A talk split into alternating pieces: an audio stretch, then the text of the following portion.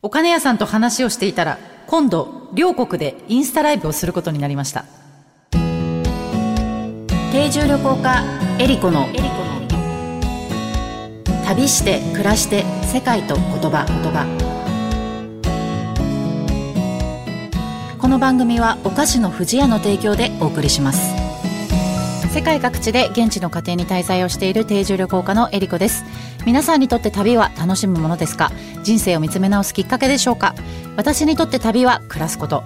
この番組は世界各地およそ50カ国100以上の家族のもとで定住旅行してきた私エリコが実際に訪れ定住した国や地域の暮らしを言葉をキーワードにお話ししていく番組です。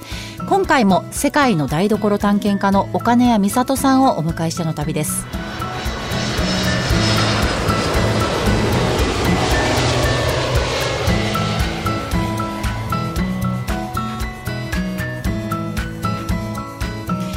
改めましてエリコです。今回もゲストをお迎えしての旅になります。お相手は岡根谷美里さんです。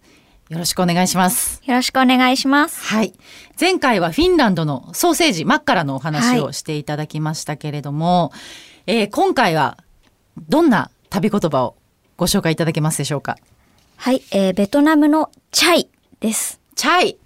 チャイはよく聞きますね世界中でいろんなとこで聞きますけどどういう意味なんですか？あ、そうですね。あの、いろんな意味で確かに使われますよね。はい。インドのチャイは飲むやつだし。あそうそうそう、はい。あれ飲むチャイじゃないんですねあこれは。そうですね。あはいはい、えーこれは菜食版？菜食という意味ですね。そのベジタリアンってことですか？そうですね。ベジタリアン。っへえってていう意味なんですか？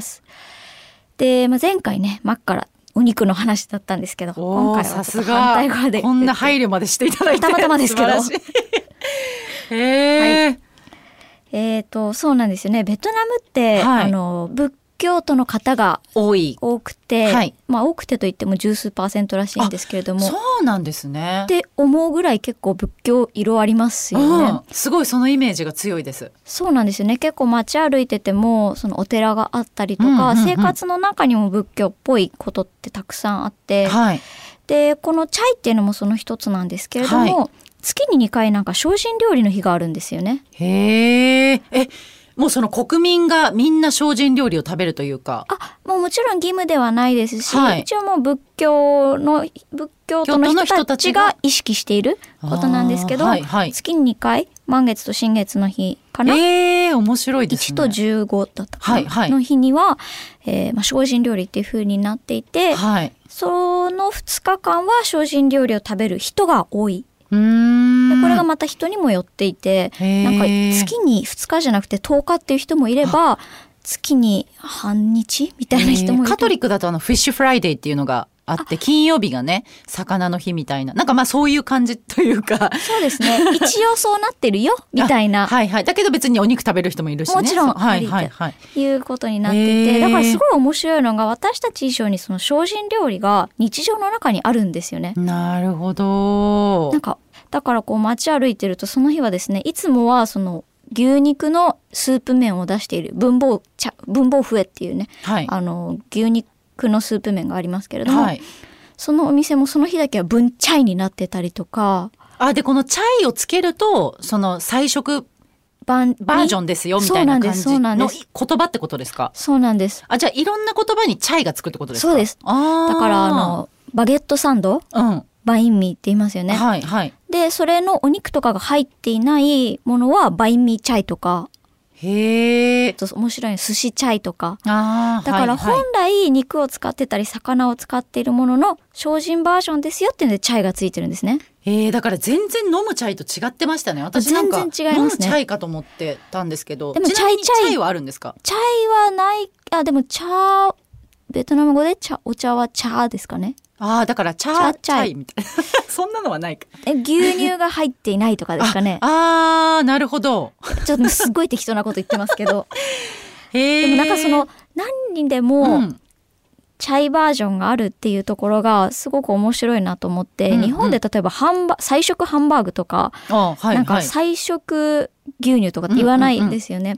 その何にでも菜食版精進料理版の代替があるっていうのがその月に何日か？だから時々ビーガン時々ベジタリアンの人が多いっていう社会だからこそなのかなっっていうふうに思うんですよね。あーなるほどね。面白いですね。そうなんです。だからお寺でもそのなんだろうハムチャイとか作るんですよ。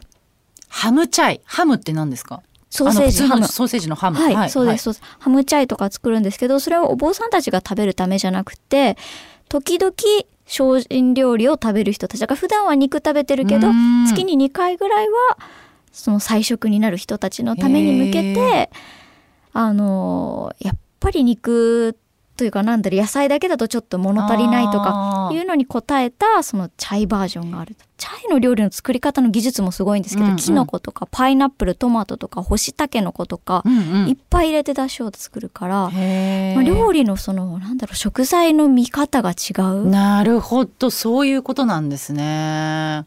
面白い。えでそのお金屋さんは行かれた時っていうのはそのチャイの存在を知ってて行ったんですか？それとも向こうで知ったんですか？それを目的に行きましたね。あやっぱりじゃないとその日に当たらないですよね。あでも私が滞在してたのはお寺の台所なんですね。あというのは、まあはい。そもそも行くきっかけが最近この代替肉って日本でも流行ってきているけれども、はい。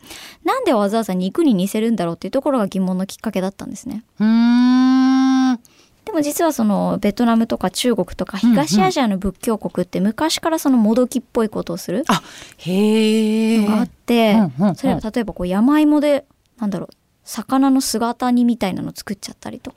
そういうのがあるんですねもともとなのでじゃあなんでそういうことをそのわざわざ動物性のものに似せるってことをするんだろうっていうのを知りたくてベトナムのお寺の台所に行かせてもらったのが始まりだったんですね。ねえー、面白いじゃないとねなかなかねそのめテーマに当たらないですもんねたまたまフラフラしてたらそうなんですよね。そうなんですよ。ベトナムには2回こもう2回ほど行ったことがあったんですけど、あはいはいやっぱりおっしゃるように意識しないとそれだけ生活の中にあってもあんまり気づかない？そうですよね。で向こうの人は当たり前だから特に教えてくれない時もあるじゃないですか。当たり前すぎて。そうなんですよ。今日はそういう日だけどだからなんですか？みたいな。でもこっちからするとビッグトピックっていうかえー、それすごい面白いんだけどみたいな。ねありますよね。そうですね。なんか私アジアの国ってほとんど行かないんですよ。あ。行ったことがなくって、ええええ。であのまあヨーロッパとかねあのアメリカ大陸とかって基本的にそのなんていうんですかねお皿がバラバラっていうなんて大皿でみんな取るっていう感じじゃなくって、はい。あのこう一つ一つねそれそれぞれのこう割り当てられたあのしまあその食べ物があってそっから食べるみたいなのがき普通ですけどアジア料理ってちょっと大皿で取り分けるみたいなのっはい。て結構多いじゃないですか、はいはい。それってやっぱりありますか？そのベトナムとかにも。あります。でベトナムのお寺のその大皿はすごい面白くって箸で取り分けてスプーンで食べるんですね。ええそうなんですか？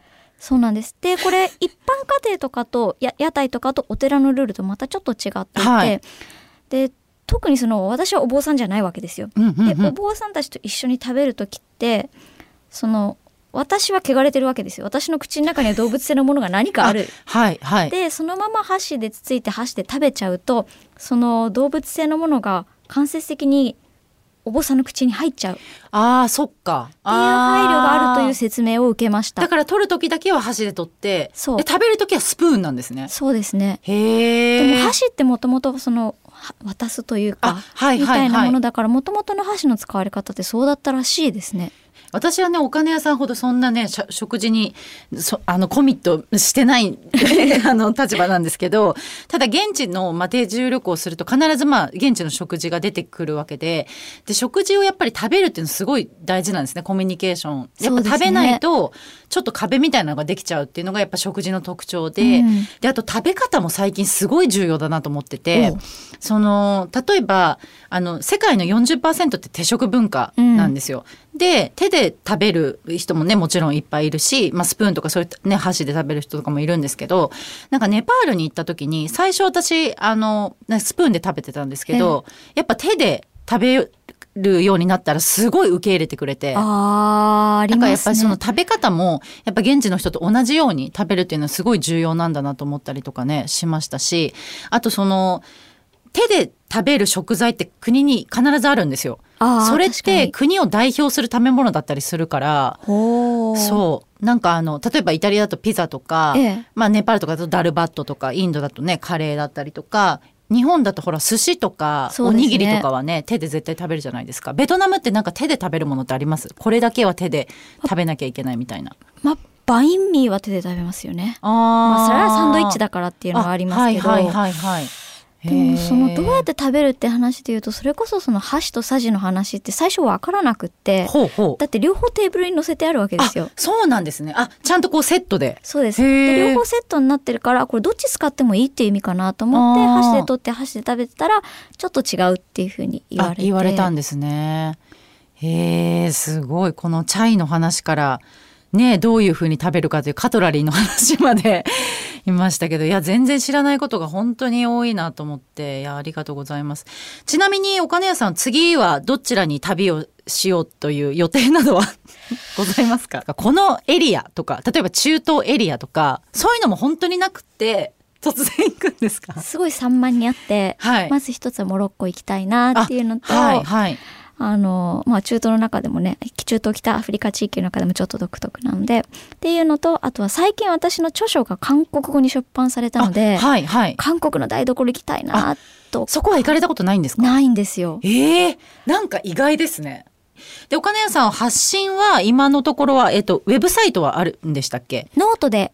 ノートでいろいろとその、えっ、と、記事を発信してらっしゃったりとか、あとインスタもされてますよね、ツイッターとか。そうですね、はい。あの思いついた時に。はい。岡根谷さんのツイッター世界の台所探検家で検で索していただ検索していただければ、はい、いきますので、ぜひ今後もお金屋さんのこの旅の、突発的な旅のあの様子を、ね、ここであの、現地からもすごい配信してるじゃないですか。もう頑張って一日一ねえ回だけは何とかしようと思ってでも今度私がその海外に行ってる定住旅行してる時にお金屋さんも別のところにいたらインスタライブとかやったら面白そうですよね。あ面白そうですね。ねお互いい全然違う国にいて時差は何時間ですか？みたいななんかそれぜひやりたいですね。ぜひねえやりましょう。そして、えっ、と、引き続き、あの、本ですね。世界の台所体験という、あの、著書と、こちらが韓国語にも翻訳されているということでね。ですすねで、あと新書で世界の市場という絵本も、えー発売されておりますので、皆さんぜひ、えー書店でお求めください。はい。今回の旅のゲスト、お金谷美里さんとお届けしました。どうも2回にわたってありがとうございました。ありがとうございました旅して、暮らして、世界と言葉、言葉。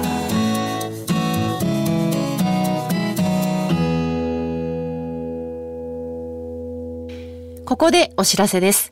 富士屋のウェブサイトに私、エリコがペコちゃんと一緒に旅をして見えた世界の国々の文化や習慣についてのコラムが掲載されています。富士屋のウェブサイトのトップページからペコちゃんの森のバナーをクリックしてエリコペコちゃんの旅の記事にお入りください。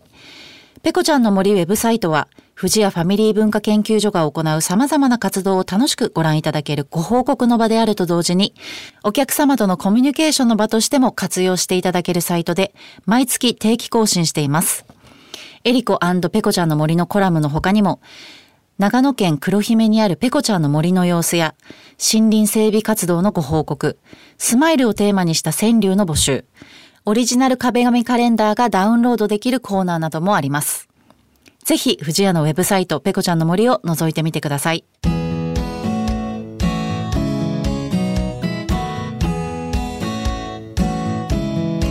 番組ではメッセージをお待ちしております。メッセージの宛先はメールアドレス eriko.joqr.net までです。